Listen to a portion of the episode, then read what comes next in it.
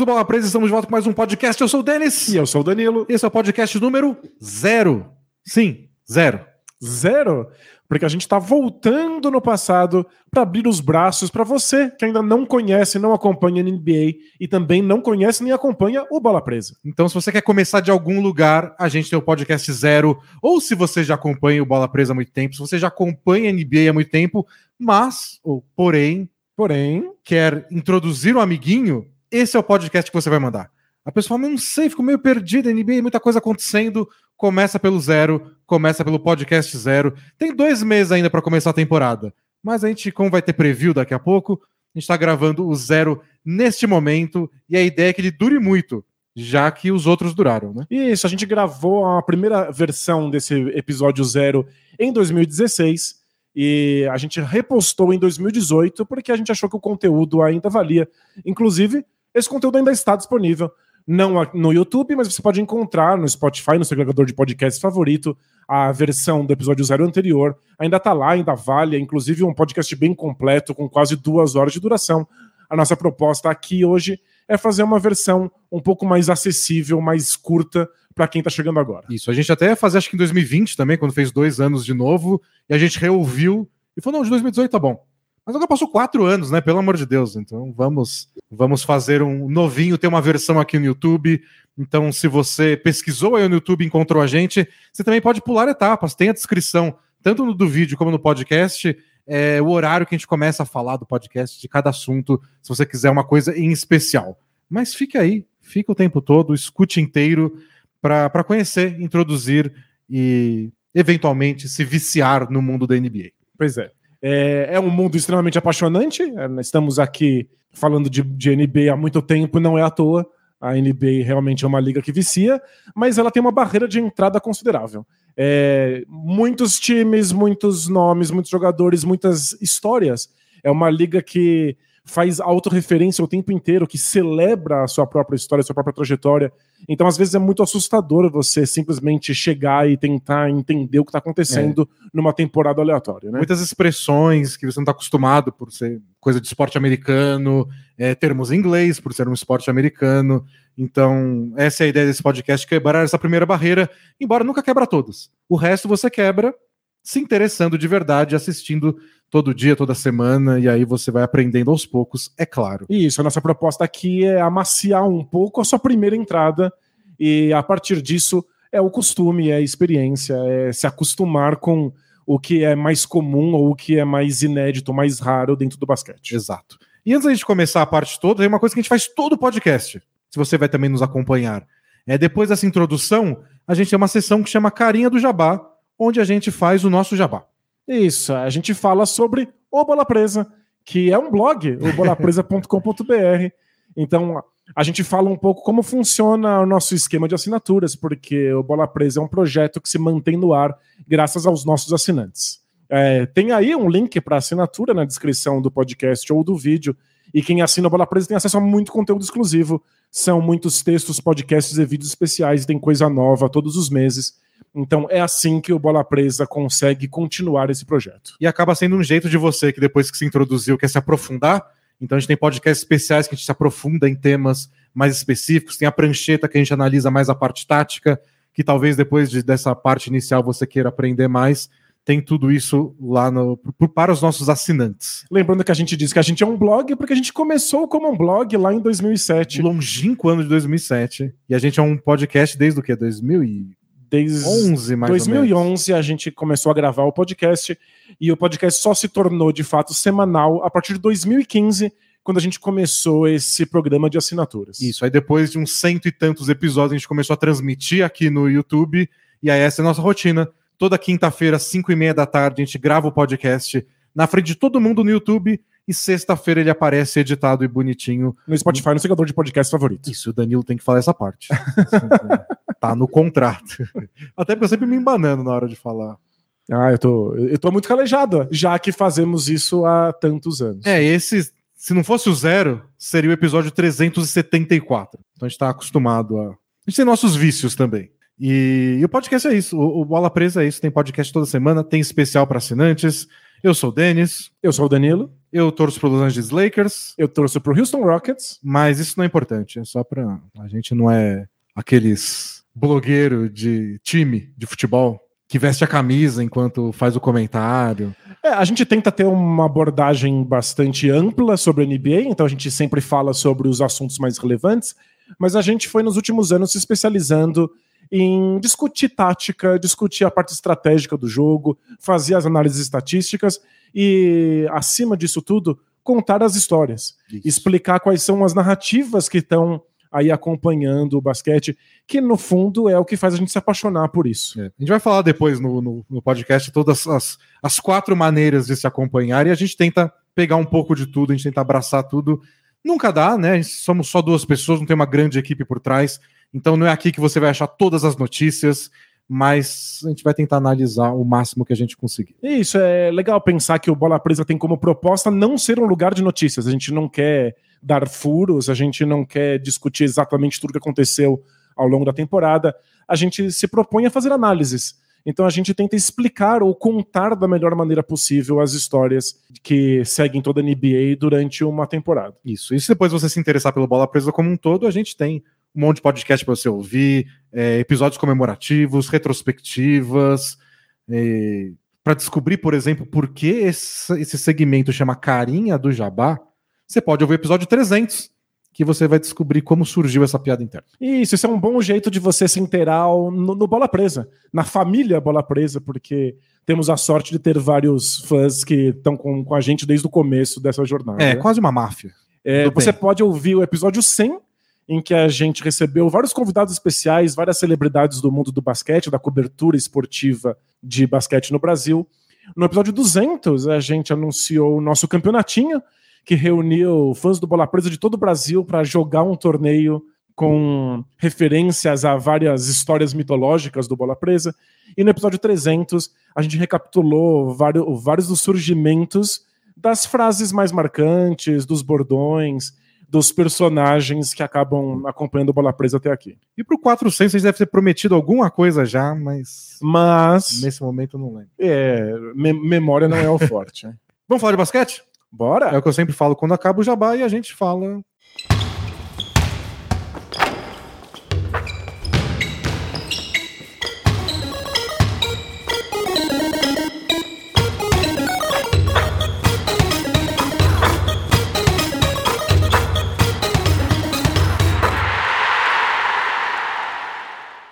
Bom, Daniel, a coisa mais importante para a gente começar um tema de iniciantes em NBA. O que é NBA? É, a gente começa com o básico. A NBA é a liga norte-americana de basquete. Isso envolve 29 times dos Estados Unidos e um time do Canadá. O Toronto Raptors, que foi campeão em 2019. Ninguém acreditava que seria possível. Eles conseguiram e foi um momento muito legal. Durante muito tempo, desconfiou-se se seria possível ter um time da NBA fora dos Estados Unidos e ele ser bem sucedido. A torcida estranhava um pouco, mais acostumada com outros esportes, em geral, esportes no gelo. gelo. é, mas o Toronto Raptors não só foi abraçado pela cidade, mas também conseguiu um título da NBA. Isso. Então já está per perfeitamente aclimatado aí a liga. Então a NBA é uma liga americana em geral, tem o Toronto Raptors, tem especulações a cada seis meses de que não, a NBA está planejando um time na cidade do México, em Londres, mas não parece que vai rolar tão cedo. Mas sim, é uma liga globalizada, já há muitos anos o público é internacional, os jogadores, todo ano vai sair algum. Espera aí, um mês, vai sair algum release da NBA dizendo que é novo recorde de jogadores estrangeiros. Então, os melhores jogadores do mundo inteiro estão lá. Eles jogam em cidades dos Estados Unidos e uma do Canadá, mas é uma liga global e os melhores jogadores estão lá, sem dúvida alguma. Isso. Essa é a parte mais empolgante da NBA. Não são todos os esportes que podem se dar o luxo de dizer que assim, todos estão no mesmo lugar. É porque, em geral, os outros esportes acabam tendo várias ligas fortes ou influentes, os jogadores se espalham a, é. a, a, a partir delas. E a NBA consegue, de fato, concentrar todos os grandes nomes. Você vai encontrar um ou outro jogador de impacto que ainda está na Europa, por exemplo, mas em geral é porque ele não tem idade para estar na NBA. A NBA é uma promessa ainda. A NBA tem, tem uma idade mínima para que você possa participar. Ou então são jogadores que acham que vão ter mais protagonismo ficando na Europa do que eles vão ter na NBA, dado o nível da competição Isso da é. liga mais forte do mundo. Né? Tem jogadores na Europa que tem nível de NBA?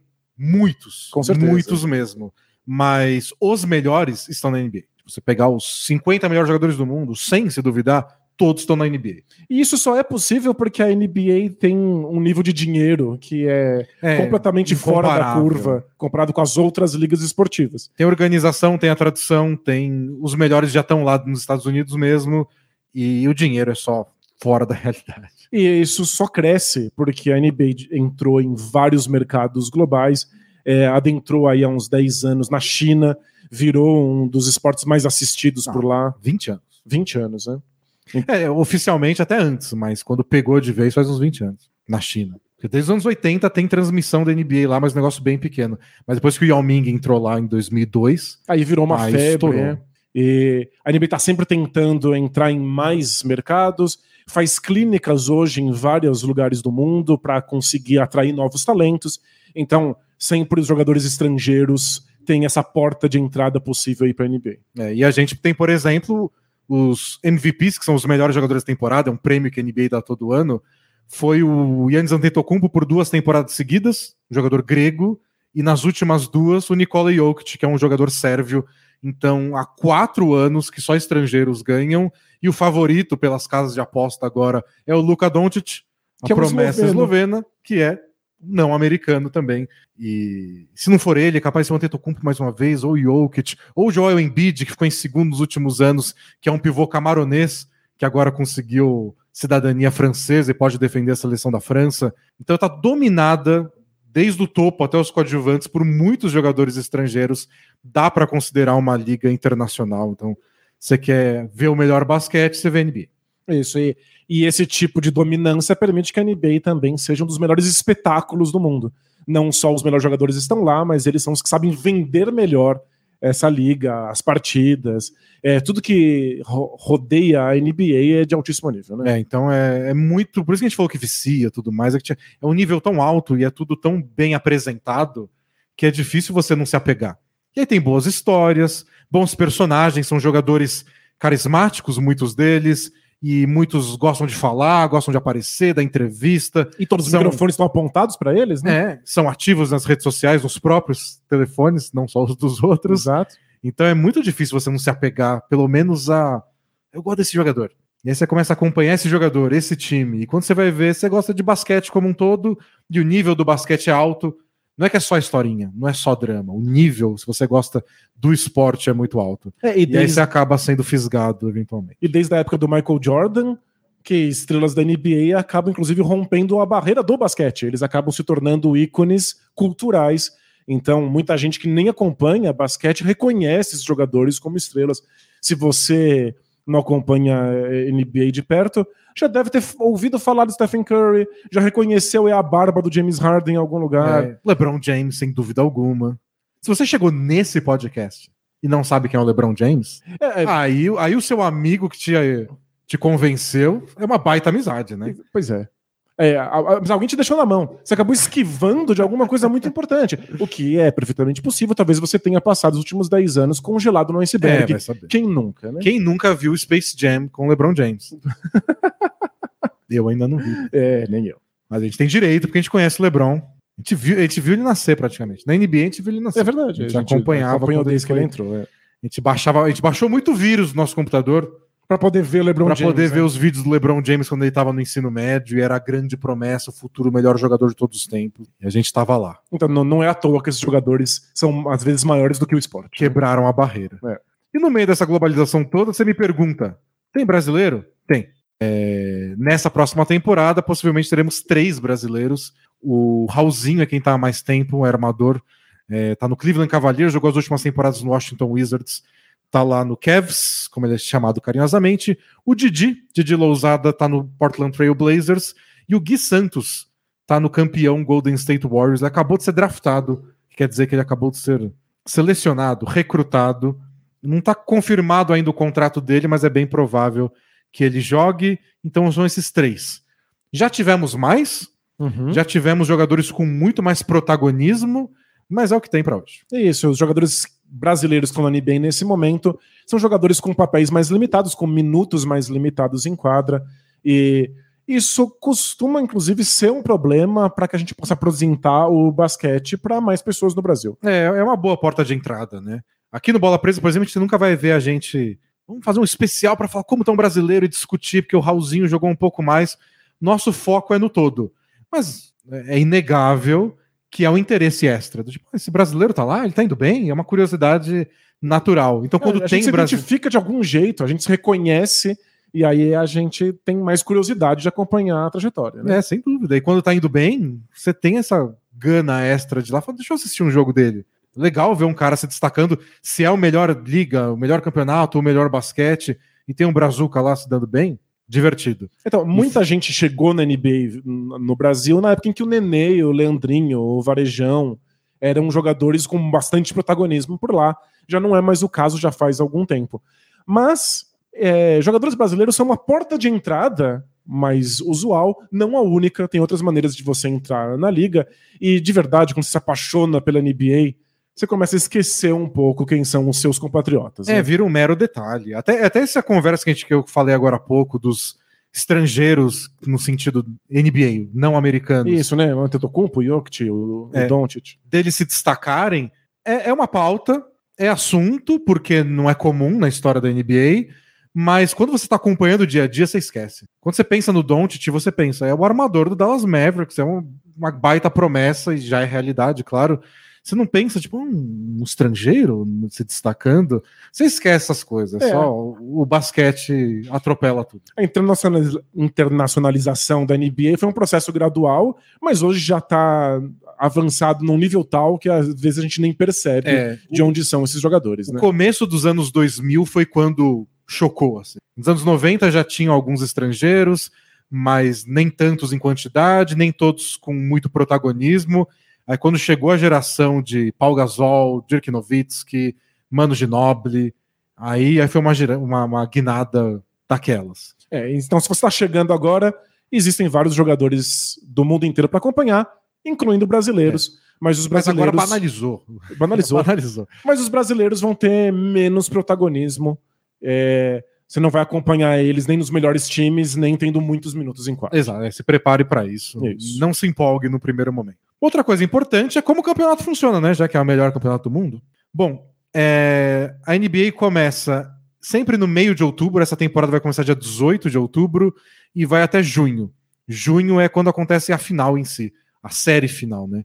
Então, se você lê aí nos twitters da vida ou em algum site, jornal americano, um jogador dizendo que, tipo, não, meu foco é estar jogando em junho é sinônimo de quero chegar na final da NBA. Isso. Você, Porque- você quer estar na, na parte mais importante da liga. A parte das finais de conferência, dos playoffs, que é o que vem antes, acaba no finzinho de maio e as finais começam em junho. Então é sinônimo de jogar a decisão. São singelos 82 jogos por time só para classificar para os playoffs. Depois começa a parte que conta de verdade. Então são 82 jogos por time com 30 times. É muito jogo. É muita coisa. São, são 30 times divididos em duas conferências, leste e oeste, e essas conferências são as que disputam os playoffs. Então, a final é o vencedor do oeste contra o vencedor do leste. Mas os times se enfrentam ao longo da temporada regular? Sim. É uma grande mistureba. O mais confuso, eu acho, para quem está começando, é os times do oeste enfrentam os times do leste. Beleza. Mas a classificação, quando você olha para a tabela, são tabelas diferentes. Tem a Isso. tabela do oeste e a tabela do leste, onde vão ser definidos os oito classificados de cada lado, que aí vão para os playoffs, que é o mata-mata deles. A gente tem que levar em consideração que existe aí uma questão geográfica. É, os Estados Unidos é um país muito grande e é um país meio horizontal, né? Ele, É, ele tá, tá deitadinho. Então, eu diria se é latitude ou longitude se eu não tivesse tanto medo de errar. isso, né? E eu não quero errar com o microfone na cara. né? Exato. Eu, até, eu até acho que eu sei qual é o certo. Mas, Mas o pavor de errar é maior. melhor não, melhor não. É, mas o que importa é que a NBA tenta facilitar a vida dos times, permitindo que eles enfrentem adversários que estão mais próximos deles. Então, isso significa que os times que estão no leste enfrentam mais vezes times do leste do que times do oeste. Exato. Todos se enfrentam, mas o leste enfrenta mais vezes o leste, o oeste enfrenta mais vezes o oeste. E aí, como consequência disso, achou-se melhor criar finais que dividem esses times. Então você tem uma classificação do leste, uma classificação do oeste, e para decidir quem é o campeão geral, aí você pega o campeão de cada um dos lados. E assim acabam nascendo rivalidades também, porque, é, por exemplo, você pega um time do oeste, o caso lá, do Houston Rockets, que o Danilo torce, e um time do leste, o Miami Heat. Eles só podem se enfrentar na final, porque tá um de cada lado. Só na grande decisão. Você limita os times que podem se enfrentar, então, nos playoffs, nas primeiras fases, e aí você tem mais repetição, até algumas vezes. Historicamente, Filadélfia e Boston, que são dois times do leste, já se enfrentaram várias vezes, então tem uma rivalidade histórica maior por lá. E é assim. Fazia mais sentido até antigamente, porque as viagens eram mais complicadas. Claro, agora todo mundo tem um jatinho. Todo time tem um jatinho particular, então tem gente até que questiona se não daria para ser uma grande liga. Esquece leste-oeste, os 30 times se enfrentam o mesmo número de vezes, e nos playoffs, vez o primeiro do leste pegar o oitavo do leste, o primeiro geral pega o 16 geral e bora lá. É uma discussão que existe porque as viagens foram encurtadas, vamos dizer assim. Isso, a gente tem Mas aí você começa a brincar com tradição. Isso, teve uma revolução aí em tecnologia, mas a tradição já conta outra história. É. E se você tiver curiosidade de como funciona os 80, a divisão dos 82 jogos, é, os jogos entre conferências diferentes são duas vezes. Então, times do Oeste enfrentam times do Leste duas vezes na temporada regular. Uma vez em casa, uma vez fora. Então, isso já dá 60 dos 80, é, 30 dos 82 jogos. E aí vem a complicação. Você enfrenta de quatro vezes times da sua divisão. Porque é. tem conferência e aí tem uma divisão a mais que chama divisão. Isso, a divisão é uma região um é. pouco menor de todo. Você divide em leste e oeste, e dentro dessas divisões você tem divisões um pouco menores. É, são... Para facilitar os times que estão realmente próximos uns dos outros. São três divisões de cinco times cada um, e aí tem 15 de cada lado, dá uns 30 times da NBA. Tá na sua divisão? Então tá muito perto geograficamente? É. Você enfrenta quatro vezes. E os outros times que sobraram, que estão na sua conferência, mas não estão na sua divisão? Aí você enfrenta ou três vezes ou quatro. Depende do ano. Depende do ano.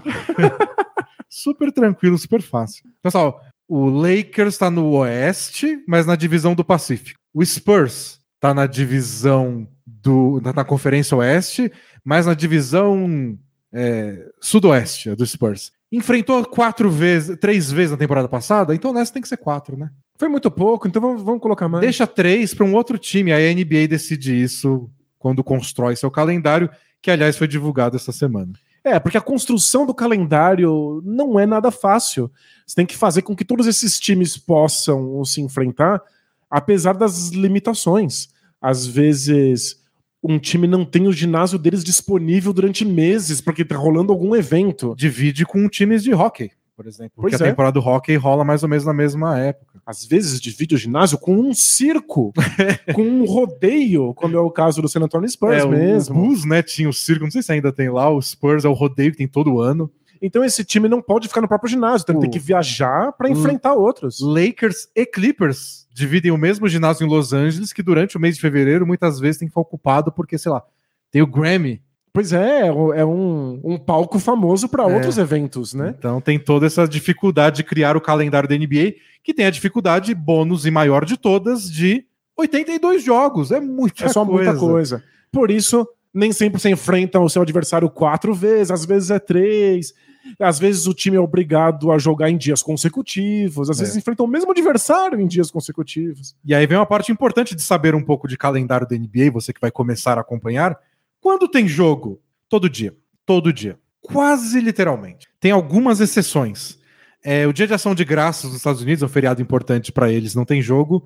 A véspera de Natal não tem jogo. No Natal tem, é uma das rodadas mais importantes, falaremos disso. É, o dia da final do basquete universitário, que também é um evento nos Estados Unidos, não tem jogo da NBA. E nessa temporada, pela primeira vez, decisão da, da própria NBA, não vai ter jogo no dia da eleição. Eles vão ter aquela eleição que eles chamam de midterms, que é na, na metade do mandato presidencial, tem as eleições para redefinir lá o Congresso. A NBA está participando, tem uma campanha já de alguns anos de incentivar o voto. Vários ginásios da NBA viraram palco de voto para ficar mais fácil e incentivar os, os cidadãos americanos a votarem. Então eles decidiram que nesse ano, acho que é em novembro mesmo, vai ter um dia aí que não, esse dia não vai ter jogo nenhum, porque as pessoas têm que votar. É isso, eles chamaram lá de Election Day e aí nenhum jogo acontecerá. É. E aí tem a parada do All-Star Game, que é uma grande celebração no meio da temporada. Vira uma pausa aí de alguns dias, que aí todo mundo tem descanso. Tirando esses dias aí. Tem jogo todo dia. Todo dia. Então tem semana aí, que é segunda, terça, quarta, quinta, sexta, sábado, domingo. E segunda de novo, e bora lá e nunca para. Isso, todos os times jogam em média três a quatro vezes por semana. Então, você nunca vai encontrar um dia em que duas equipes não estejam se é. enfrentando. Tem dias com até 15 jogos acontecendo. Tem dias em que são só dois. Mas é. jogo sempre tem.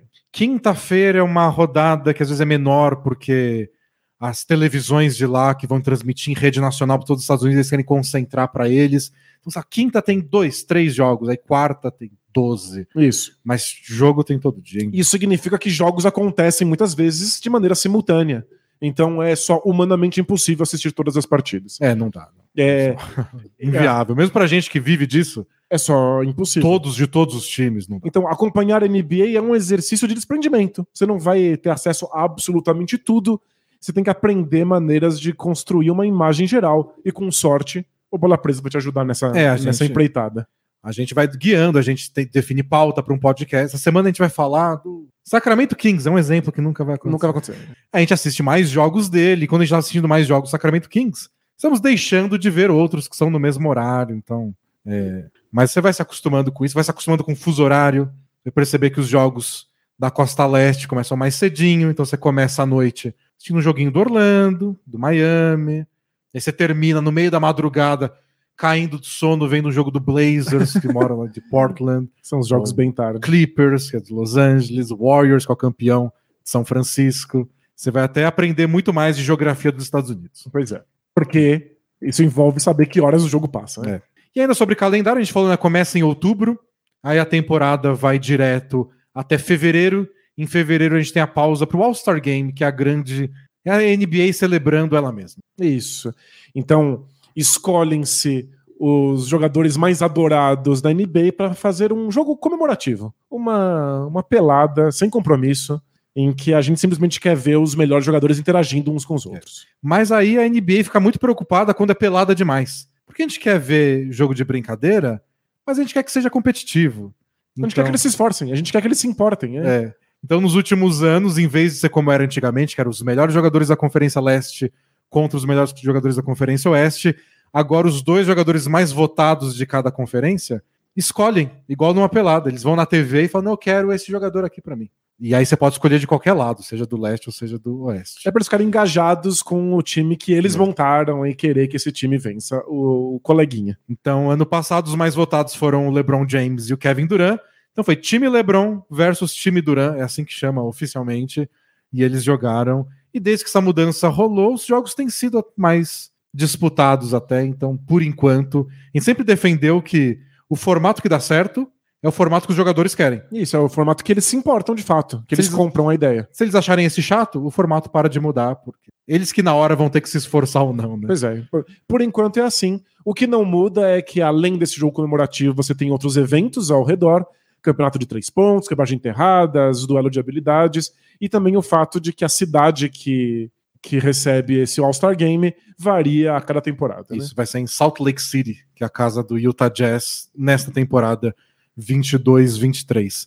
E é, por si só, também um podcast zero deles, né? É uma porta de entrada para novos fãs de NBA. Venha ver essa festa, venha ver o jogo onde estão na quadra os 10 melhores jogadores da atualidade juntos, se Lembrando, enfrentando. São muitos jogadores na NBA, então às vezes é difícil saber quem acompanhar. Então o All-Star Game funciona como um belo de um filtro. Você recebe lá os mais votados, é, tem voto popular e voto dos especialistas, mas você vê os jogadores mais votados para estarem ali. Você sabe que eles são os mais relevantes. É. Você pode se concentrar neles. Você conhece esse, você vai com a cara de um e começa a acompanhar o time dele. Na sexta-feira do fim de semana inteiro de festividades, tem o jogo dos novatos, que é um, um jeito da NBA apresentar as caras novas. Tipo, esses jogadores estão no seu primeiro ano de NBA, conheça eles. Vão conheça lá, os melhores, os melhores show, deles. Né? Dão enterrada de costas e fala, gostei desse cara. Perfeito. E aí você passa a conhecer mais. Então é o podcast zero da NBA, acontece em fevereiro.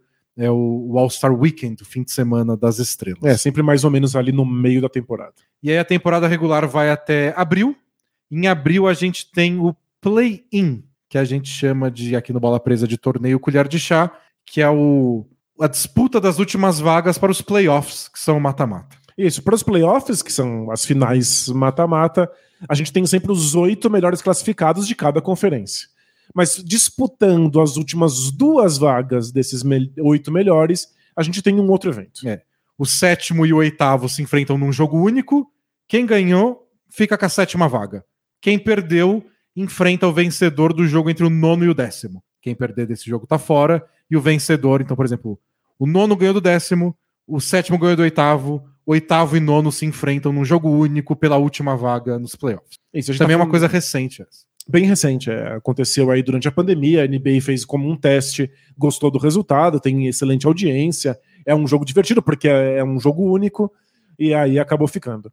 E a gente tá falando que isso é um jogo único porque os outros confrontos é. playoffs não são. Talvez isso assuste se você acompanha outros esportes, não beisebol, mas outros esportes. Nos playoffs é melhor de sete. Então isso quer dizer que as equipes se enfrentam até que uma delas vença quatro partidas. E são séries que, tipo, duas semanas os times se enfrentam sete vezes, até eles não aguentarem mais ver a cara um do outro. Mas a gente tem aquele quentinho no coração de que, tipo, ah, acho que o melhor venceu, né? Exato. Eles se enfrentaram sete vezes. É muito você não vai botar difícil. nas costas do acaso, né? É, é, muito difícil você imaginar uma zebra se duas equipes é. estão se enfrentando essa quantidade de vezes. E é uma alegria para a gente que acompanha muito de perto, porque a gente pode ver os ajustes táticos acontecendo, como é que um time responde ao que o outro está fazendo partida a partida, porque eles se enfrentam tantas vezes que eles decoram tudo que o outro faz. É, você começa a fazer um plano específico para bater aquela equipe, para não deixar repetir o que aconteceu no jogo passado. É a nossa parte favorita, porque esses duelos são muito interessantes, porque é a parte que vai decidir o campeonato mesmo. É, a NBA tem essa coisa muito específica para quem acompanha futebol, por exemplo, que tem Copa Continental, outra Copa Continental, Campeonato Estadual aqui no Brasil, aí tem o Campeonato Nacional. Na NBA tem a NBA. E não tem título de temporada regular, tem até título de simbólico de ah, eu ganhei minha divisão. Mas ninguém se importa. A gente se importa com quem foi campeão de verdade. Então, ser o melhor time ao longo de 82 partidas, geralmente os jogadores vão olhar e falar: ah, legal, que é os playoffs que importam. Então tem uma carga de emoção e de tensão muito grande. Então esse período aí da metade de abril até o a final em junho é quando a, a parte emocionante acontece. Isso, e é quando muitos ajustes são feitos e quando vale mais a pena você acompanhar e dissecar tudo que está acontecendo em quadro. E se você busca em geral, assim, história da NBA é a história dos playoffs. É. é a não ser que alguém esteja preocupado em se aprofundar, em contar algumas histórias mais específicas, é o que fica para a história, porque é o que decide, né? É muito difícil fugir da o jogo decisivo, o arremesso final. É, dito isso, incentivamos você a acompanhar a temporada regular para conhecer quem são as histórias quem são os jogadores, como é que os times estão lidando com suas adversidades, para que quando chegue nos playoffs você já esteja aclimatado com todas as equipes que vão estar disputando. É a temporada regular que deixa os playoffs tão, tão legais assim. Exato. É como se fosse a história de formação dos heróis e vilões que você vai acompanhar nos playoffs. Tipo, o final, o, o grande finale é o, os playoffs. Mas se você não acompanhou a história até lá, não fica tão legal assim. Exato. Quanto mais de perto você acompanha um time, mais envolvido você está com o que ele vai fazer no, nos é. playoffs. Então, tipo, pega qualquer esporte. Você pode escolher a voz de sua final. É quando entrega o troféu. É outra história você saber a, a trajetória de quem chegou lá e poder aproveitar uma zebra, por exemplo. Tipo, esse time foi tão bom o ano inteiro e agora perdeu para esse time que parecia mais fraco. Você só sabe disso porque você acompanhou todos esses meses de temporada. É, e... e... uma questão de terminologia aqui, né? A gente chama de temporada ou temporada regular. Isso, é Esse, verdade. Esses 82 jogos. E aí, quando começam os playoffs, a gente chama de pós-temporada. Então é o que vem depois da temporada, é. que são essas finais. Né? Playoffs e pós-temporada é sinônimo Isso. no mundo da NBA. E aí, o campeão do Oeste com o campeão do Leste, quando eles se enfrentam, aí sim a gente chama de as finais. Isso. A NBA tá tentando até popularizar um, o termo em inglês para todo mundo. Então, a gente viu bastante nas TVs brasileiras esse tipo. Ah, porque o primeiro jogo do NBA Finals. Isso. É um jeito de padronizar, né? Isso, e é um jeito de transformar num evento específico. Até além dos playoffs, sabe? Temporada regular, playoffs e NBA Finals. Isso, ou temporada após temporada e finais. É que falta aquele adesivo gigante do troféu na, na, na quadra. Aí foi com cara de final mesmo. Pois é. Lembra, nos anos 2000? Um adesivo extremamente brega. É.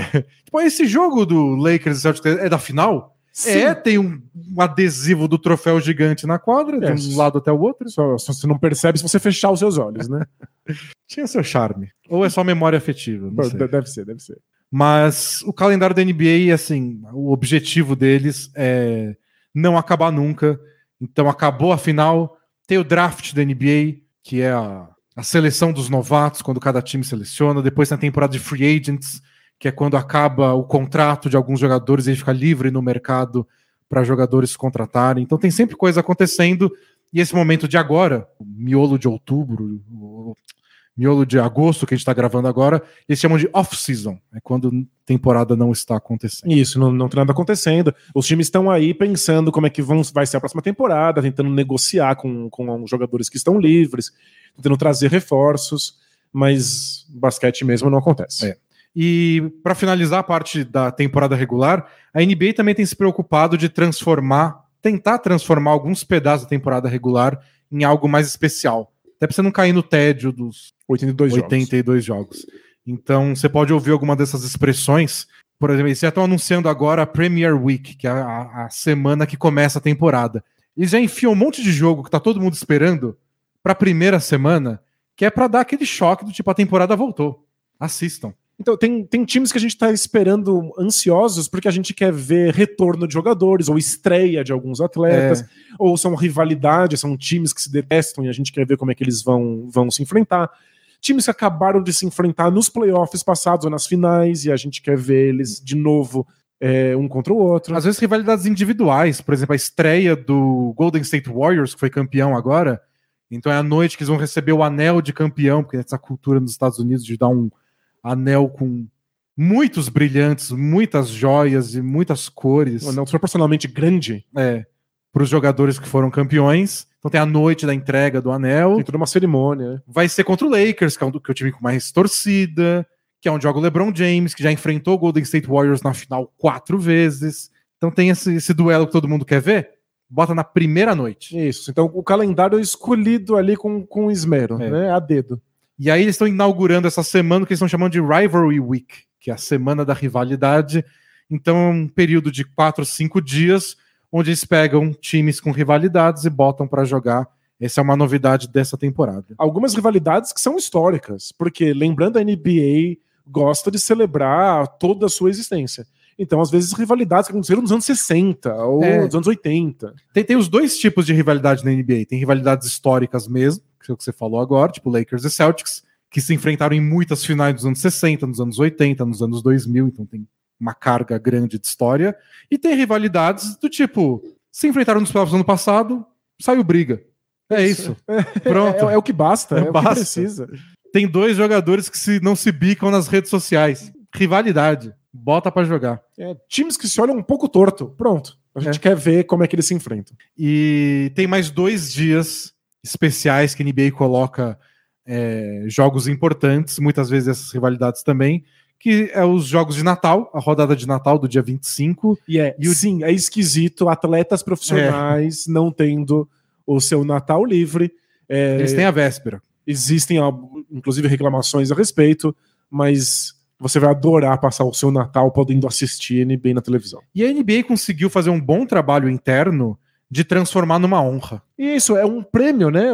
Se você foi chamado para a rodada de Natal, você é um dos times mais interessantes, um dos times mais importantes, um dos atletas mais consagrados. Então, já teve gente reclamando de ter que jogar no Natal? Já.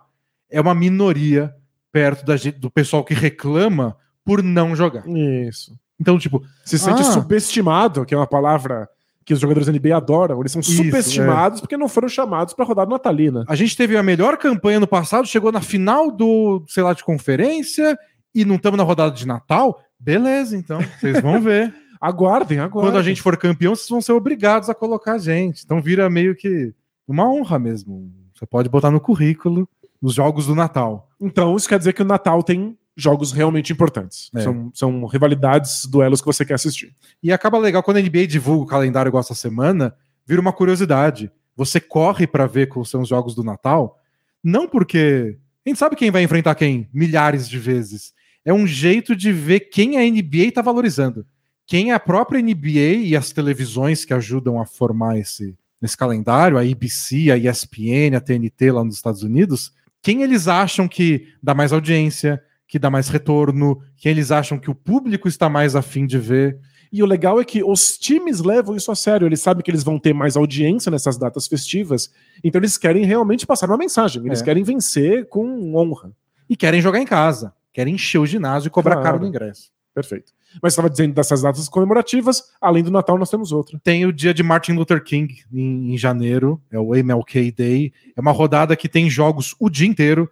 É feriado dos Estados Unidos, começa tipo duas da tarde, tem uma rodada com nove partidas, você pode passar o dia inteiro assistindo se você quiser. Porque em geral, nove partidas significa que as partidas são simultâneas, você não pode vê-las ao mesmo tempo. No Martin Luther King Day, é, eles e separam. no Natal também, né? No Natal você começa bem cedo e vai ao longo do dia, tem cinco Isso. partidas do, do começo da tarde até a madrugada. Elas nunca se intercalam, dá para assistir todas tranquilamente. Então, esses são os dias, então, mais simbólicos do calendário da NBA. Se você quiser dar uma olhada em períodos específicos, se você está começando ainda, foca nisso. A primeira semana, a semana da rivalidade, os jogos de Natal e os jogos do dia de Martin Luther King. E se você quiser saber quando é cada um, o site da NBA tem tudo. Perfeito. Você encontra lá o calendário completo, pode filtrar por, por mês, por time.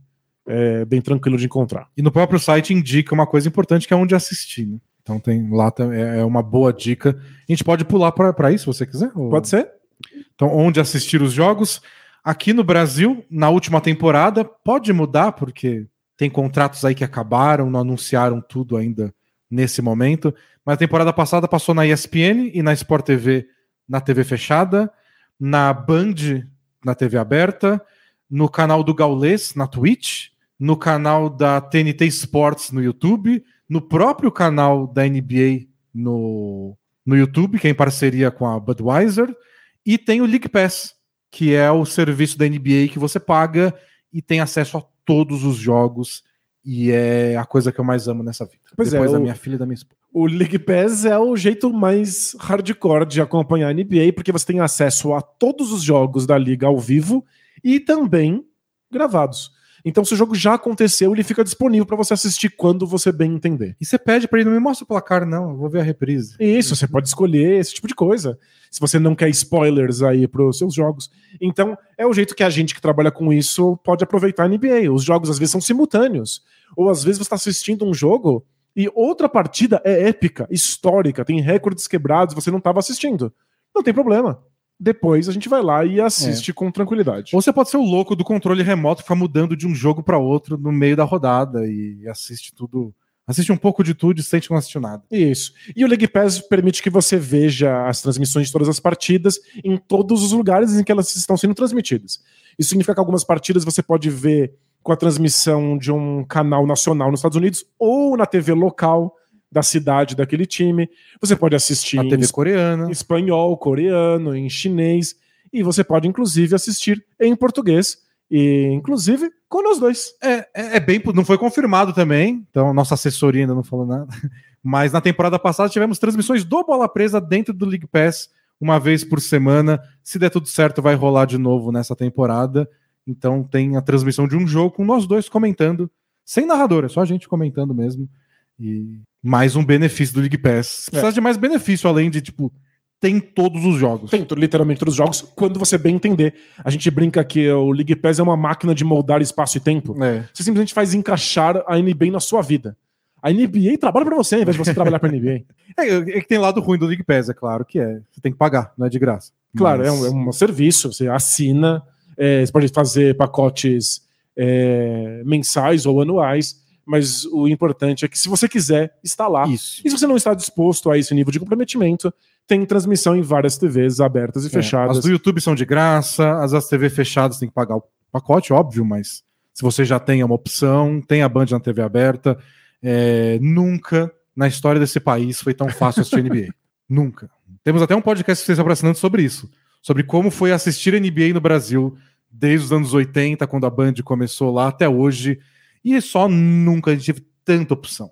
É, a gente pode ver tudo. É muita facilidade, a gente já passou por muito apuro para conseguir assistir basquete, hoje em dia não é mais o caso. É, então aproveite, porque no meu tempo. Quando era tudo mato, é. era tudo mato e uns aplicativos chineses de internet. é, os aplicativos chineses. Esses são. Sem explicação. Bom, podemos pular para outra parte, Danilo, que é a estrutura, né? Isso, como a NBA funciona por dentro, além de como acompanhar, tipo, como é. Tem 30 times, beleza, mas como se separam os, os jogadores? Qual é, é, a graça da coisa? Como é diferente de outros esportes, especialmente fora dos Estados Unidos? Eu acho que a primeira coisa que vai chocar todo mundo que acompanha mais de perto é como a NBA é montada para ser uma liga igualitária. O que significa que todos os times têm as mesmas chances, têm as mesmas oportunidades no momento em que a liga é criada. É. Então, várias regras tentam proteger todas as equipes para que elas compitam em condições de igualdade. E isso começa até pelo fato dos times não serem chamados de clubes, como é no caso do futebol, mas de franquias, que é uma coisa muito estranha para quem está começando a acompanhar. É, muito. É como se a NBA fosse uma única empresa, ela se divide em 30 pedacinhos, então ela, está franqueando aí 30 30 lojinhas dela. E aí, algum bilionário compra um 30 avos da NBA e isso é um time. É, exatamente. Então, se alguém perguntar quem é o dono da NBA, tem um comissário da NBA, que é o chefe, vamos dizer assim, ele que dá as entrevistas e fala tudo, mas ele não é dono, não manda em nada. Não, ele, pelo ele... contrário, ele é um funcionário, ele é contratado pelos donos dos times. Isso, os donos dos 30 times são os donos da NBA, tudo é decidido em conjunto por eles. É claro que juntar 30 bilionários para decidir cada coisinha é difícil. Então eles delegam funções para o comissário e tem o diretor de não sei o que, e o diretor daquilo, e coisas de, do dia a dia tem representantes para cada um. Mas quem manda na NBA são os 30 times. Ou quem comprou os 30 times. E essa é a parte legal. Quando eles colocam várias responsabilidades na mão de um comissário, é como se ele fosse um diretor aí da, da marca da NBA, ele tem que pensar no que é melhor para a NBA, não o que é melhor para cada time específico. E isso envolve, por exemplo, que todos os times possam gastar a mesma quantidade de dinheiro em atletas. Um time pode falar, ah, eu sou mais rico, eu quero ter mais vantagens. Não pode. Simplesmente não é assim que funciona. Todos os times são tratados de maneira igual por esse único comissário. É. E, e é legal que alguma, alguns times podem ir na reunião e ter um interesse individual e tentar falar, mas gente, não é melhor isso? Mas tem que convencer uma maioria. Se não for melhor para todo mundo, ou para uma grande parte, não vai passar. E então várias... eles vão se regulando eles mesmos. Várias mudanças da NBA, elas nem, nem, são aprovadas com maioria. Elas são aprovadas apenas em caso de unanimidade. É, dependendo de, do, do grau de mudança que se queira implementar. Então, é muito difícil mudar as coisas na, na NBA, porque o que importa não é o futuro dos times, é o futuro da liga em si. É. E outra coisa que deixa bem interessante, mesmo que os 30 donos concordem em alguma coisa, não necessariamente vai acontecer, porque também tem os jogadores participando disso. Os jogadores têm um sindicato, que é o NBAPA, de, o PA do final de Player Association, Associação de Jogadores da NBA, e eles têm um acordo trabalhista entre eles e a liga. Algumas mudanças, se não estão nesse acordo já, precisa do aval dos jogadores. Então, o que a gente chama de, de NBA, na verdade, é essa empresa dividida em 30 pedacinhos, mais o sindicato dos, dos do, funcionários. Dos né? funcionários, dos jogadores. Quando essas duas coisas se unem, a gente tem uma liga de basquete.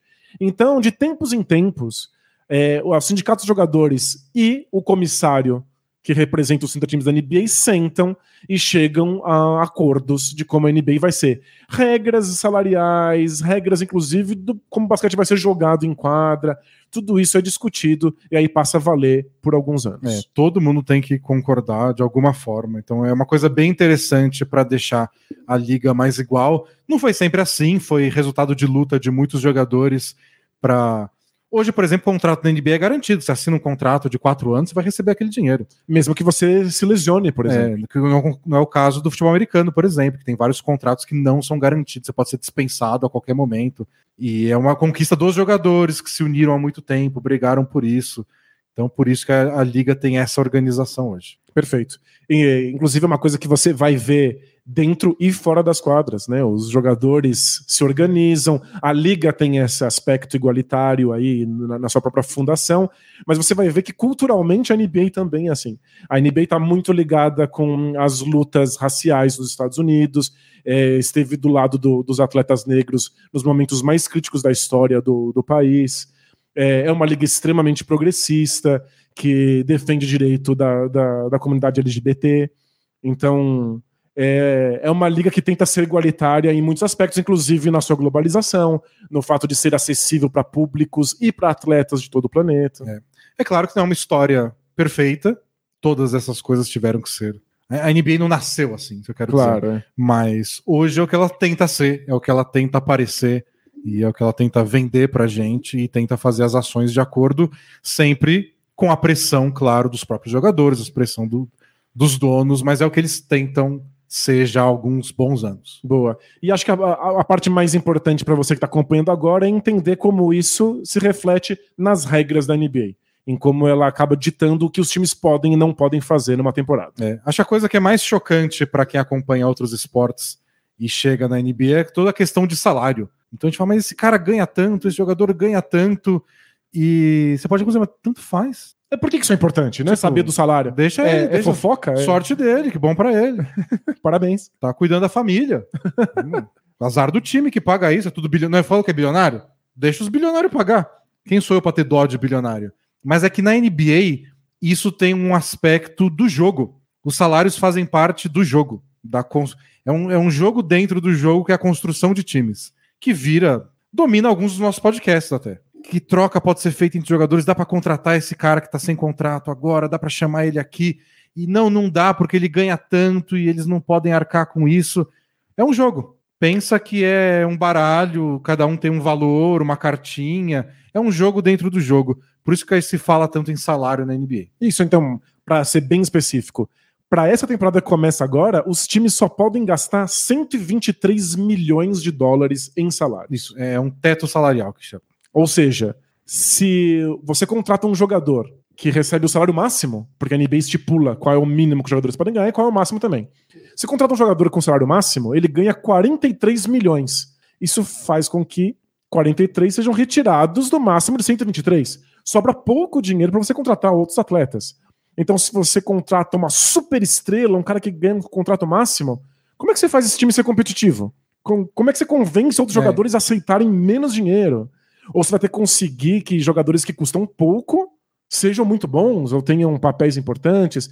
Tem toda aí um, uma graça de ver como é que os times se adequam a esses é, valores. Como você monta um grande time dentro dessas limitações que o teto salarial impõe. É, uma das coisas mais legais é quando um time é campeão e os jogadores que foram campeões se valorizam. E aí eles ficam mais caros, porque eles recebem interesse de outras equipes.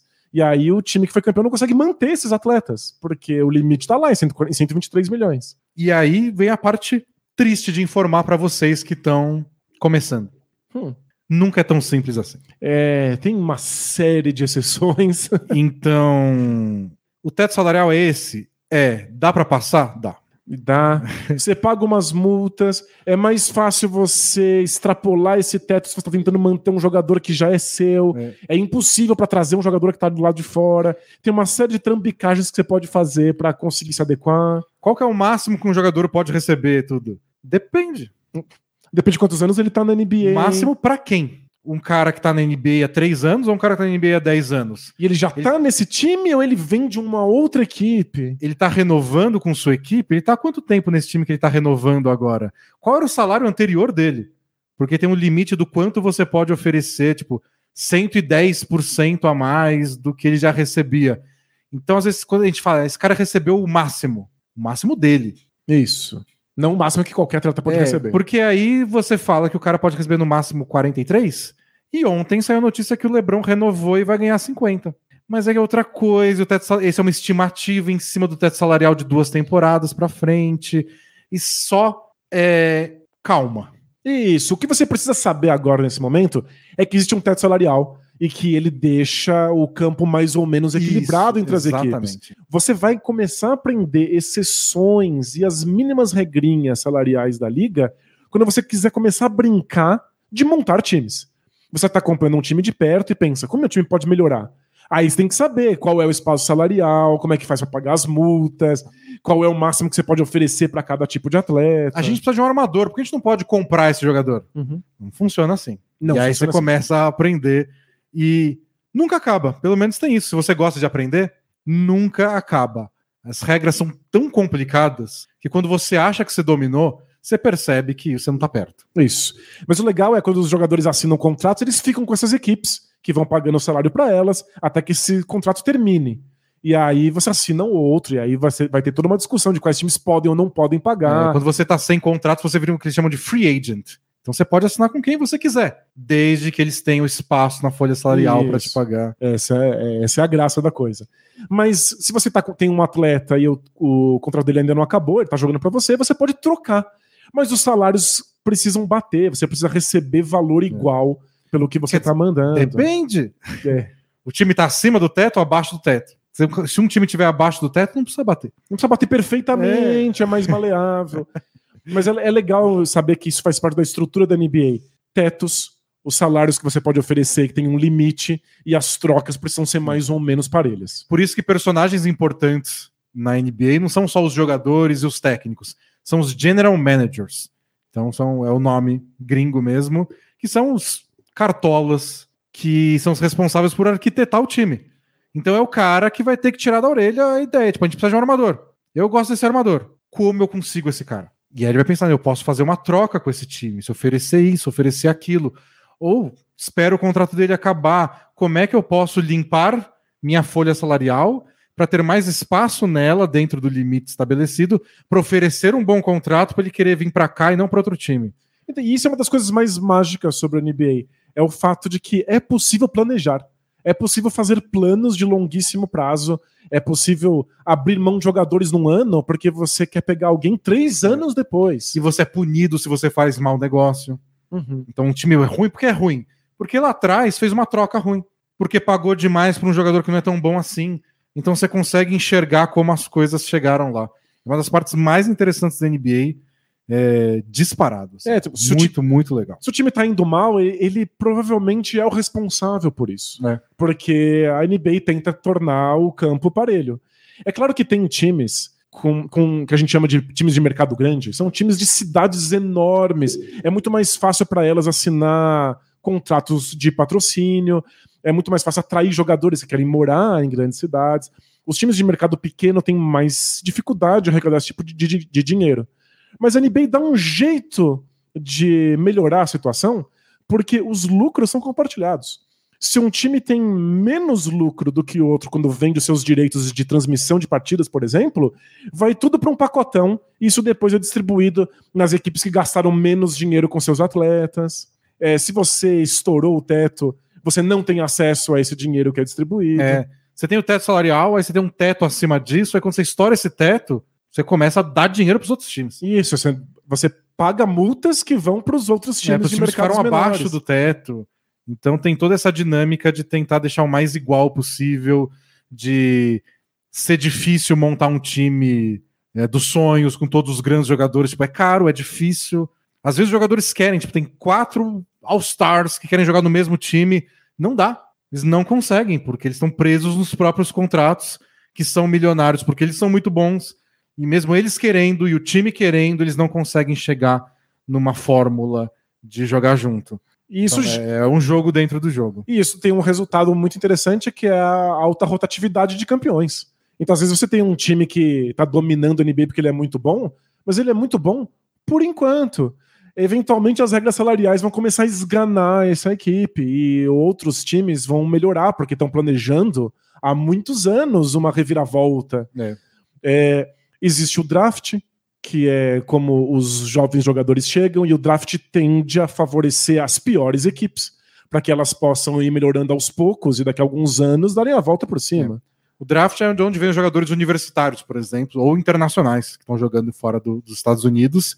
E todo acontece todo ano. E às vezes tem um grande jogador lá, tipo, você percebe com 16, 17 anos de idade que esse cara é a próxima estrela do basquete. Ele vai para onde? Ele vai participar do draft e o time que foi o sorteado para ter a primeira posição tem o direito de pegar quem quiser. Naquele ano, esse cara é o melhor disponível, ele vai lá e seleciona E, E os piores times têm mais chances de serem sorteados para fazer essa É. primeira escolha. então o, o time que tem mais chance de pegar esse próximo jogador que vai revolucionar a NBA são os piores times. Uhum. Então essa é a maneira da NBA tentar se equilibrar para os times que estão sempre em cima não ficarem sempre em cima e os que estão sempre embaixo não ficarem sempre embaixo. Mas sempre tem a competência envolvida. Tem time há 20 anos sem para os playoffs? Tem. Tem. Tem Oi, time que olá, passa. Kings. Olá, Sacramento Kings. olá, Minnesota Timberwolves. Tá bem agora, Wolves, mas foi difícil. É, tem times que se atrapalham no planejamento. Mas você reconhece, você percebe isso. Tem time que tem a primeira escolha do draft, escolhe o cara errado. Exato. Mas, em geral, os times que estão mal eventualmente vão ficar na lista aí dos melhores. E é, os melhores, em algum momento, vão ter que estar na lista dos piores. E tem time que fica 20 anos no topo, tipo o San Antonio Spurs ficou até cair recentemente. Então, não é que não dá, é que a NBA cria artifícios para dar uma mãozinha para quem tá lá embaixo e criar novos desafios, vamos dizer, para quem tá lá em cima. Tem gente que consegue se virar, Uhum. tem gente que não consegue. E aí, por isso que o Denis estava falando que os general managers são personagens importantes, porque é ver como eles planejam isso, como eles se viram, como eles gerenciam essas equipes. Não, eles são celebridades. Eles são, a gente conhece o nome de todos, e alguns deles são figuras públicas que falam muito sobre basquete e sobre outros assuntos. E, inclusive, esse é um dos jeitos de curtir basquete, porque existem vários. Um desses jeitos é você pensar em como as equipes são gerenciadas e gerenciar você. Isso. A gente separou quatro maneiras de acompanhar a quatro camadas de acompanhar a NBA e uma dessas é a estrutura. Você ficar focado. Mas nos Estados Unidos tem jornalistas, podcasters, youtubers, muitas vezes especializados em cada um desses. Tem o cara que é comentarista de general manager, de team building, de Uhum. construção de equipes.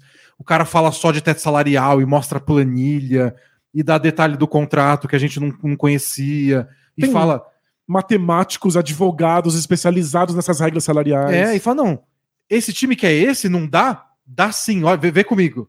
E faz um malabarismo. Se ele conseguir uma troca de três times envolvendo esse jogador, libera isso que com essa exceção contratual dá pra fazer, hein? E você não precisa acompanhar isso. Talvez você, você não se importe com isso. É, se assistir planilha pode ser chato pra você. Exato, mas é uma das possibilidades. Isso, esse é o mais importante. Dá pra se divertir muito vendo como é que os times são construídos e sonhando com construções diferentes pra cada franquia. Tem as trade machines, as máquinas de troca, são alguns sites que têm embutidos neles lá o, o código com as regras salariais. E você fala, eu quero mandar esse jogador desse time pra esse. Aí você clica. Ele Fala, testa, Não dá certo. ele vê se dá ou se não dá, porque ele sabe como é que as regras não respeita as funcionam. regras salariais, o cara ganha muito, tem que ganhar menos, e bota um jogador a mais. E você fica montando troca. Tem gente que passa semana só com isso. Isso, pode ser muito divertido. Tem gente que abomina. É, tem gente que fala, mas especulando planilha, deixa eu ver o jogo. É, tem gente que fala assim, isso não é basquete. Então, na NBA, isso é uma das quatro camadas possíveis de aproveitamento e é tão importante pro basquete quanto qualquer outro. E se você gosta de planilha, você pode acompanhar pelos números também. Porque na NBA tudo é medido, tudo é mensurável. Você consegue achar estatística das coisas mais absurdas que você imaginar. Tem um número que mostra isso. Quem corre mais, quem corre menos, qual a distância percorrida, quem faz mais corta-luz.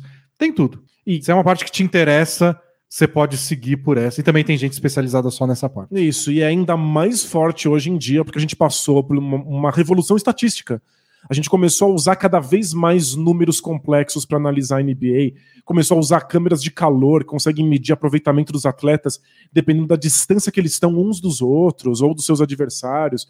Então a gente começou a ser capaz de analisar a NBA a partir de números, e isso mudou a maneira de se jogar basquete. Então você vai ver gente aí dizendo que basquete não tem mais graça, porque era, era jogado de uma maneira diferente antigamente.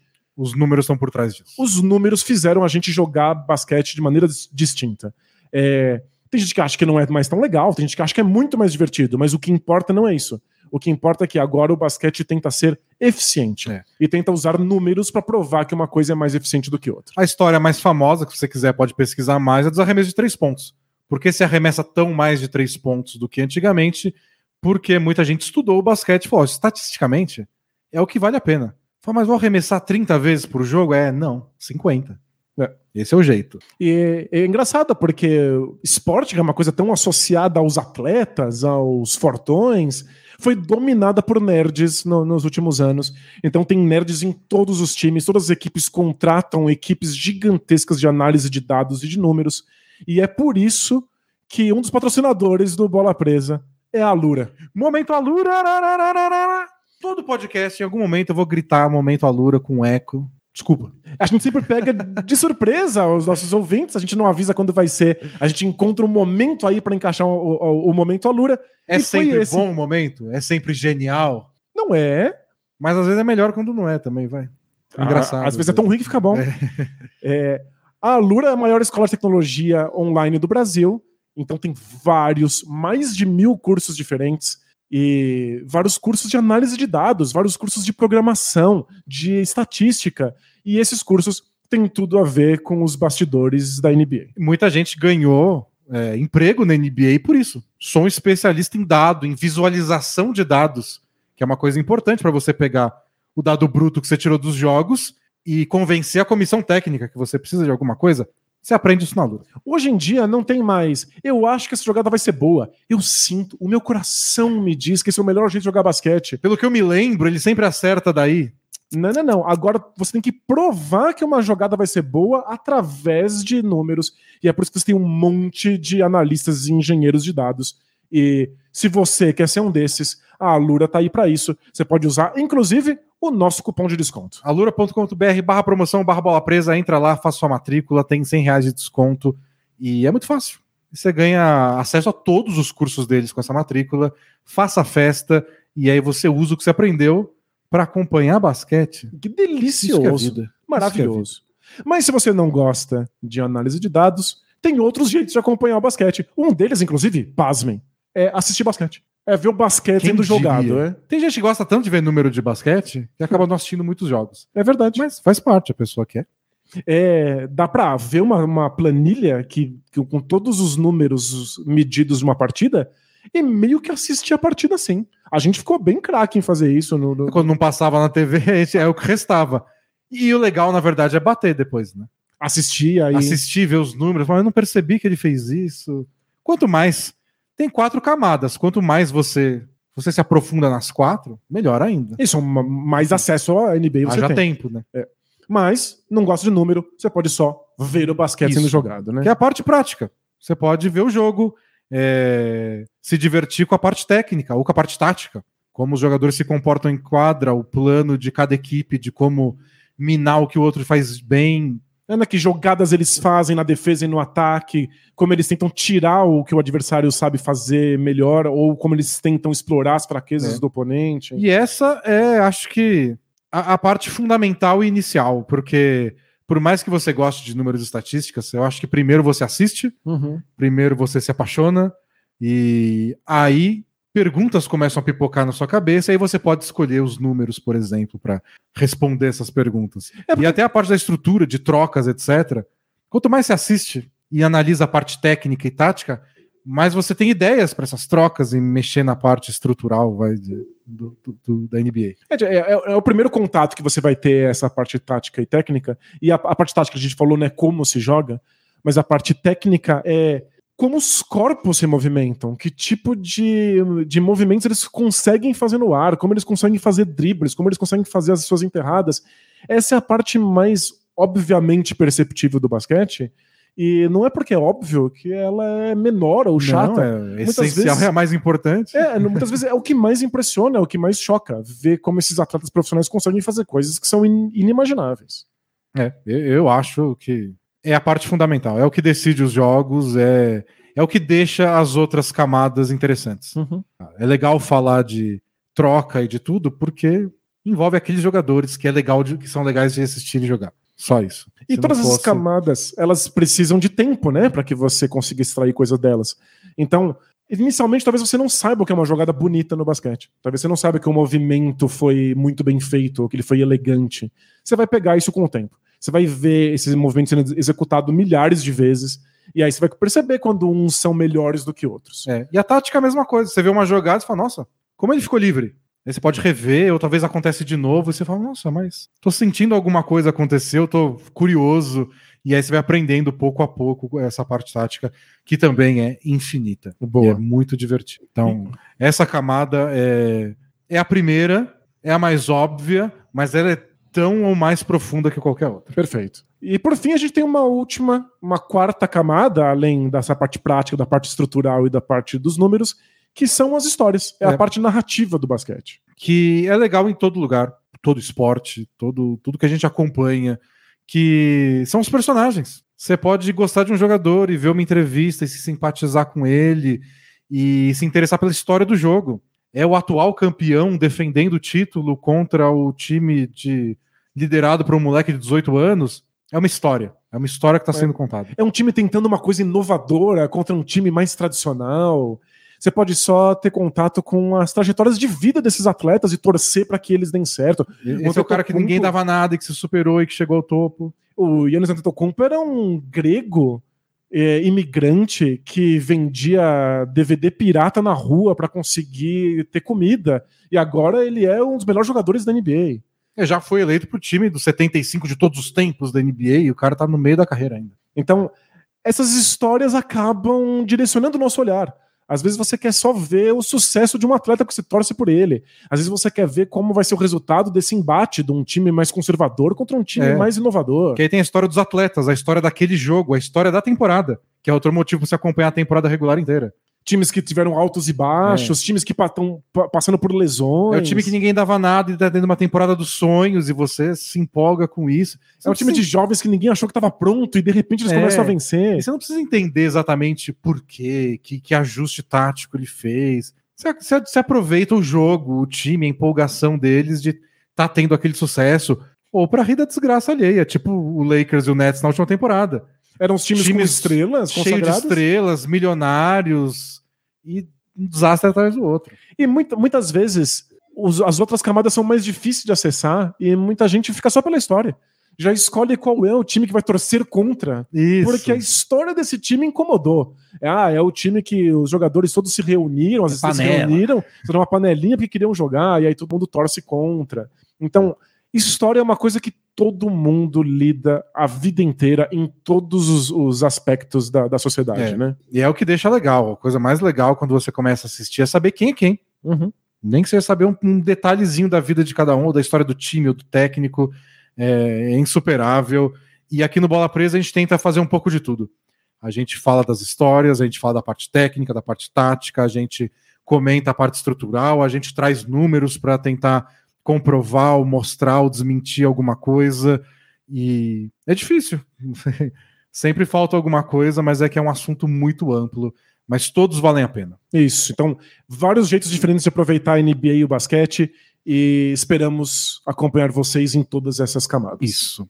E nessa parte das histórias, se for de, de acompanhar um jogador, tem um outro assunto que todo mundo sempre pergunta pra gente, Hum. que é, tá bom, mas eu torço pra quem?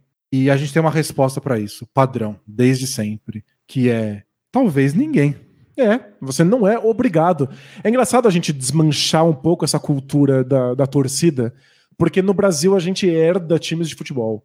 A gente associa futebol com torcer pra alguém. É isso. E no estádio, aí no estádio ver meu time torcer pra alguém. E você talvez até tenha escolhido esse time, mas em geral ele veio de uma cultura, da, da sua região, da sua família, dos seus amigos. Então, você não pode virar casaca, você não pode mudar não, é de time ao longo da vida.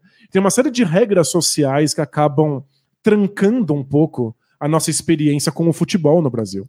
Você não tem que seguir essas mesmas regras quando assiste um esporte dos Estados Unidos. É. A gente não tem nenhuma relação geográfica ou familiar com essas equipes. Você pode escolher um time qualquer, de qualquer canto dos Estados Unidos pra- ou do Canadá, para torcer, ou escolher nenhum. Você pode ter a liberdade de simplesmente aproveitar o basquete. E você pode escolher um time também, e depois escolher outro, e mudar, torcer pra três ao mesmo tempo. Você pode não odiar o rival dele, porque Você não tem essa, você essa- começou a acompanhar essa relação, é. Você pode, inclusive, só gostar de jogadores. Escolher o seu atleta favorito ou os seus atletas favoritos, assistir os jogos deles. E se eles mudarem de time, você muda também, não tem problema nenhum. É, não tem, não, não se prenda. Vai ter alguém no Twitter vai te chamar de modinha e vira casaca e não sei o quê. Vai porque tem gente idiota em todo lugar. Isso, mas não, Não, se prenda aí. Aproveita que você está começando agora. Você não precisa ser tomado por essa cultura do futebol. Estamos falando de um outro esporte, em um outro país. Você não está preso às mesmas limitações. É, e é legal porque às vezes seu time tá jogando, mas seu time tá numa temporada vagabunda. E tem outro time mais legal jogando ao mesmo tempo. Não precisa se sentir culpado. Claro. Você não tá traindo o movimento. Assiste quem você quer mais. É que torcer às vezes ajuda. Às vezes torcer é um direcionamento. Tem 30 times, eu vou torcer pro Lakers, tipo eu. E aí eu vou assistir o Lakers toda semana, todo dia, porque é um, é um time para acompanhar, em vez de acompanhar as histórias. Você, você gosta de historinha dos times. De 30 times, acompanha a historinha de um. É. Em vez de É. acompanhar a parte tática e técnica de 30 times, você acompanha de um, você se acostuma a ver aqueles jogadores, você vai conhecendo a liga de acordo com os adversários. Então, é, acho que tem um valor nisso. Você pode fazer assim, só não se prenda no, no- no nosso jeito futebolístico de torcer. É Perfeito. isso que eu quero dizer. É, você vai acompanhar um time só, é acompanhar os altos e baixos desse time, e você acaba se apegando, né? Você começa É, a ter afeição. Às vezes, você, às vezes você não escolhe torcer, só, só torce. Isso. E aí a- a- acontece de. Eu já vi esse time passar por tantos apuros, tantos anos de adversidades, agora tá no topo, e você fica feliz porque você acompanhou toda essa trajetória. Então, acontece. Mas você pode se sentir dessa mesma maneira por vários atletas diferentes, ou por vários times simultaneamente. É, eu torço pro Houston Rockets porque li uma matéria de jornal quando era criança. mas acompanhei os altos e baixos do, do Rockets por décadas. E aí o time ficou tão ruim, mas tão ruim. Agora tá num processo de reconstrução, o time jogou tudo fora e tá começando de novo. Eu não quis assistir, eu assisti muito mais outras equipes porque elas eram mais interessantes. É, che- chega uma. A gente assistiu o Rockets mais no começo da temporada, porque tinha mais história. Chega uma hora que o próprio time larga a mão do campeonato. É, nem o time tem história pra contar. É, então você. Bom, a gente tem que falar de 30 times, a gente tá contando a história, a gente tem que escolher, né, nossas, É isso. nossas lutas numa rodada de 10 jogos. Por isso é importante lembrar que somos nós que fazemos o bola presa. Então, nós temos nossos times favoritos. Isso não impede a gente de, às É. vezes, abrir mão do nosso time para assistir outras partidas, não só porque é nossa obrigação, nosso emprego, mas porque a gente quer ver outros times também. A gente gosta Exatamente. muito mais de NBA do que a gente gosta de Lakers e Rockets. Boa. E agora, para terminar o podcast, normalmente a gente vai para uma sessão chamada Both Things Play Hard. Já explicamos por que tem esse nome. Mas antes, a gente sempre interrompe para fazer uma outra sessão de um patrocinador, que é a Maldição Bola Presa KTO. KTO, site de apostas que apoia o Bola Presa. Muito obrigado, KTO. É, a gente vai lá na KTO todo episódio, faz uma aposta, e ao longo desses anos de Bola Presa, criou-se um mito, um suposto mito, vou, vou botar o máximo de condicional que eu puder, Perfeito. de que existe uma maldição bola presa. Que ah, vocês fizeram um podcast sobre esse time, que eles estão numa boa fase, eles perdem. Vocês fizeram uma- um podcast sobre um jogador, tá jogando muito bem, ele contunde. Isso. E eu nego tudo. Nego tudo, isso jamais existiu. Mas a gente realmente sofre pressão. Às vezes os nossos ouvintes É. imploram pra gente não falar do time deles. Meu Boston Celtics está com 10 vitórias seguidas. Não falem dele. Mas a gente deu esse nome para a sessão, a gente vai lá, faz uma aposta e a gente acerta todas, né? Porque a gente é especialista. Sempre. Não existe maldição bola presa. Então, a KTO pediu no Twitter, quando viu que ia ter episódio zero, falou: aproveita que é o zero, ensina a apostar em basquete. Segue a gente. Só isso. A gente aposta todo episódio, nunca errei. Assim como o nosso colega Chico Barney jamais errou um vencedor de reality show, Nunca. eu nunca errei uma aposta de basquete. Mas se Já você... fui mal interpretado, mas nunca errei. Mal interpretado do tipo, você falou A e as pessoas entendem B porque É, mas aí eu não tenho culpa do público. você quis falar que o Lakers ia ganhar e falou o oposto. Exato, querer, né? mas mal entendido hoje na internet tem toda hora. Tem, tem- tem o tempo todo. Mas caso você acredite nessa tal de maldição aí, é só pegar o que a gente falar e apostar o contrário, É, vai se ficar você tudo tem bem. tanta certeza, vai lá e aposta contra. E se você vai apostar na KTO, usa o cupom Bola Presa e aí você tem um bônus no seu primeiro depósito. Isso, 20% de bônus no seu primeiro depósito, você ganha mais. Fala lá no, no, no chatzinho deles lá, tipo, ah, vim pelo bola presa, aí dá uma moral, eles dão um bônus. Implora, mendiga no Twitter, dá free bet, porque eu vim do bola presa. Se eles estiverem de bom humor, eles mandam. E aproveita que a família Bola Presa tá na KTO em massa. E aí, se você compartilha as suas apostas, tá todo mundo olhando e vai celebrar com você e dar risada dos seus erros junto com Isso. você também. É, E entra lá na KTO, tem muita aposta legal de basquete. E você vai ver, você acompanha o Bola Presa, que você vai ver que a gente faz umas apostas milionárias, tipo, de 3 reais cada uma. a ideia é se divertir, não vai perder todas as suas, suas, suas finanças aí. Claro. Mas é muito legal e tem muita opção. Tem aposta de longo prazo, tem aposta, tipo, quem vai ser campeão? Já. Pode apostar hoje quem vai ser campeão. Você pode apostar nos jogos de cada rodada, quem vence cada quarto, quem vence a partida. Você vai ter prorrogação.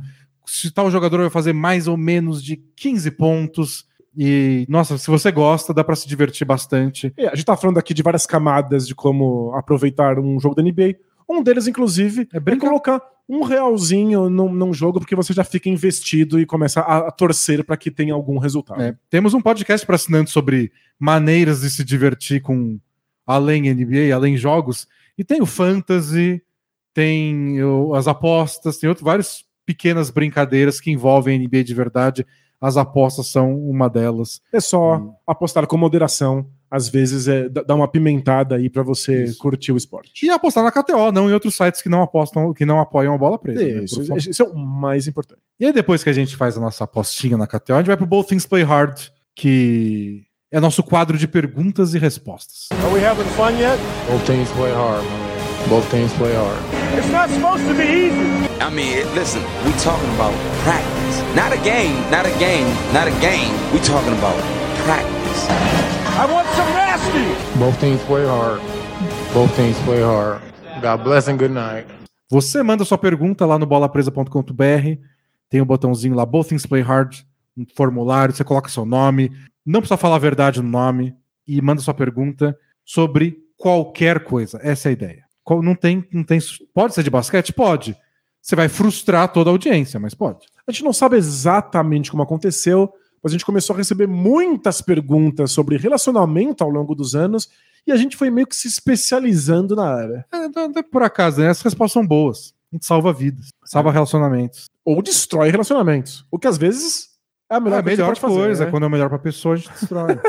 Mas de verdade, a gente recebe muitas perguntas sobre futuro, relacionamento, Sociedade. É, sociedade. Dilemas éticos. É, desde que o Denis se tornou pai da, da Amora, aliás, beijo pra Morinha, várias perguntas de paternidade. É, o Denis gosta muito e de novela. que eu não sei o que eu tô fazendo até agora. Tem dois anos que eu não sei o que eu tô fazendo. Mas tem pergunta. Mas você já passou por esse caminho das pedras. Aí. Sim. Você sobreviveu. eu posso anos. falar é tudo bem.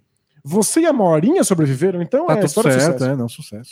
O Denis é noveleiro, e aí é, vem ah, várias não, perguntas não, sobre não, não quero vender, não tô conseguindo pai, vou assistir. Não dá, né? Não dá tempo, não tô não, assistindo novela, não. É, o único jeito de você assistir novela é ser vô. Pega as perguntas pai não vocês... é bastante. É, a de vô, não. É que vou ver novela? Vou. Vou dormir com 10 minutos sentado? Provavelmente. Também. Tomando. Vou negar que tava dormindo? Tô, tô dormindo, não. Tô, assistindo. A Ju, mãe.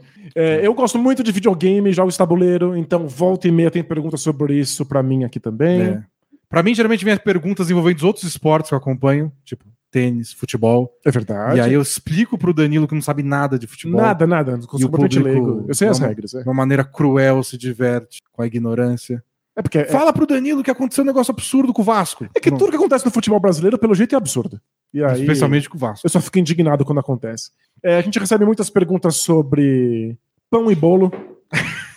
Porque é, nem explica. Eu sou, eu, eu sou um fã de pão é. e o Denis é um fã de bolo. A coisa mais importante é quando você mandar sua pergunta sobre qualquer tema, você dizer de onde você é, a cidade de onde você é e quais são as cidades irmãs dessa cidade. A gente leva isso em. Muito a, a, a, gente leva muito a sério. É, a gente está é, espalhando é, o conceito de cidades irmãs para o mundo inteiro, então não abandone isso. E se a sua cidade não tem cidades irmãs, escolha melhor seus representantes. É, cobre seus vereadores. cobre na urna. Mas a, a origem do termo é uma entrevista famosa da NBA do Rashid Wallace. É um ex-jogador já, né?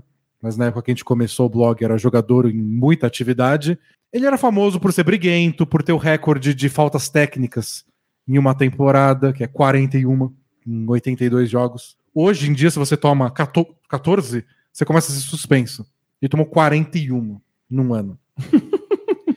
e aí teve uma entrevista que ele não queria, ele sabia que se ele falasse o que ele queria falar, ele ia ser multado. Porque na NBA você é multado se você critica os árbitros de maneira muito enfática. Mas, por outro lado, você também é multado se você se recusa a dar entrevista. Exato. E aí foi lá dar entrevista, mas ele falou: não vou falar o que eu queria falar. Então só respondeu para tudo que perguntaram. Ele respondeu: Both things played hard. Em tradução mais ou menos literal, Ambos os times deram duro. Isso. É, o, é o- é a versão deles dos dois times estão de parabéns, o importante são os três pontos. é a versão americana. E ele ficou respondendo isso sem parar e. Foi multado. Claro. É óbvio que ele foi multado. Mas como é uma resposta para você dar para qualquer pergunta, virou o nome do nosso quadro de perguntas e respostas que diverte os ouvintes ao fim de cada episódio. Boa. Várias histórias icônicas do Bola Presa aconteceram nesse quadro. Tivemos muitos personagens famosos, os causos mais absurdos. É, surgiram muitas expressões que fazem parte do nosso léxico agora. Coisas como Rala A- total. rela total, rela moderada, até aí tudo bem, porém. Porém. É, coisas que você vai se acostumar aí ouvindo Jovem Bola Presa. senhora. Você A sabe quem é a senhora. jovem senhora? Deveria saber. E que você vai descobrir as origens e o que de fato elas significam, dando uma espiada aí nas coletâneas que o, que o Bola Presa tem. Exato. Então, mande sua pergunta. Vai lá, se você ficou com dúvida, pode ser coisa de iniciante. A gente responde muita pergunta de tipo, tô começando, não entendi por que aconteceu isso. Também pode mandar. Só tem um porém, ou um porém, Porém, que é: a gente tem assuntos proibidos no Bola Presa. isso. A gente não quer participar de discussões sobre quem é melhor, esse Jordan ou LeBron? ou esse jogador. A gente não acha que essas discussões levam a lugar nenhum. A gente não tem absolutamente nada a acrescentar a discussões tão, tão rasas. É, empobrece a cobertura de esporte, que é o que a gente quer fazer de um jeito legal. A gente começou o Bola Presa para ser oferecer alguma coisa mais interessante na hora de falar sobre esportes, mais profunda, mais divertida, qualquer coisa. Não a velha bobagem de sempre. Isso. E quem é melhor é uma velha bobagem de sempre. Isso envolve também listas. Quem são os 10 melhores nisso? Quem É. são os 100 Qual é melhores seu top jogadores de todos os 5 de não sei que. Não, não, não é isso que eu quero falar. Isso. É, a gente prefere analisar essas coisas pelo contexto, a gente prefere fazer as análises táticas, é, as análises estatísticas, contar as histórias sobre esses duelos, esses confrontos, esses atletas, ao invés de simplesmente ficar listando, que é um filtro empobrecedor. Exato. Então, não mandando perguntas assim, senão a gente vai, vai ignorá-las. Pode mandar de qualquer coisa. Quanto, quanto pior for a sua história, mais absurda, mais o povo gosta, que o povo quer rir da sua desgraça. Isso. Mas a gente tenta te ajudar. O povo quer ver você aí chafurdando na, na lama e a gente tá aqui pra tentar tirar você dessa lama. É verdade. Bom, é isso, gente. Acho que foi um episódio menor que o último, episódio zero, mas ainda longo bastante para se aprofundar em tudo. Espero que vocês tenham gostado. Espero que vocês acompanhem a NBA e o Bola Presa nessa temporada. Começa dia 18 de outubro, mas é, a gente vai fazer nas próximas semanas o preview da temporada, vai falar um pouquinho dos 30 times.